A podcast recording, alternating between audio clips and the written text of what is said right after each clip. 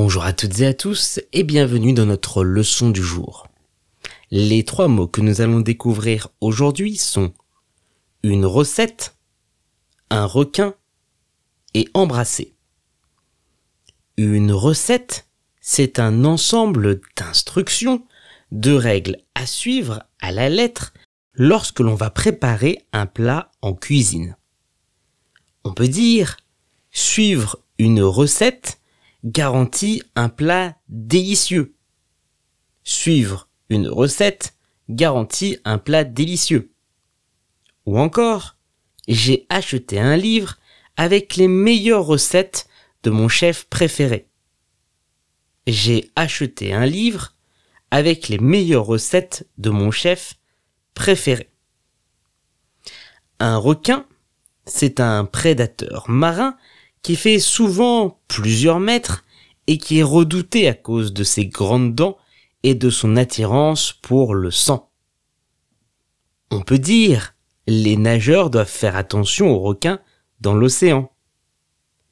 Les nageurs doivent faire attention aux requins dans l'océan.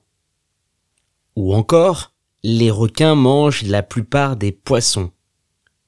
Les requins mangent la plupart des poissons.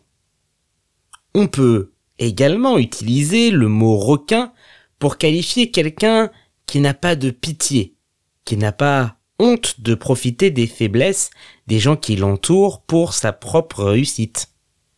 Souvent, les hommes d'affaires sont donc décrits comme des requins. Embrasser, c'est le mot que l'on va utiliser pour parler du moment où deux personnes vont presser leurs lèvres soit contre la joue, soit contre la bouche de l'autre.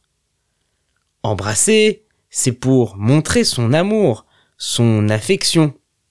C'est comme ça qu'on fait un bisou.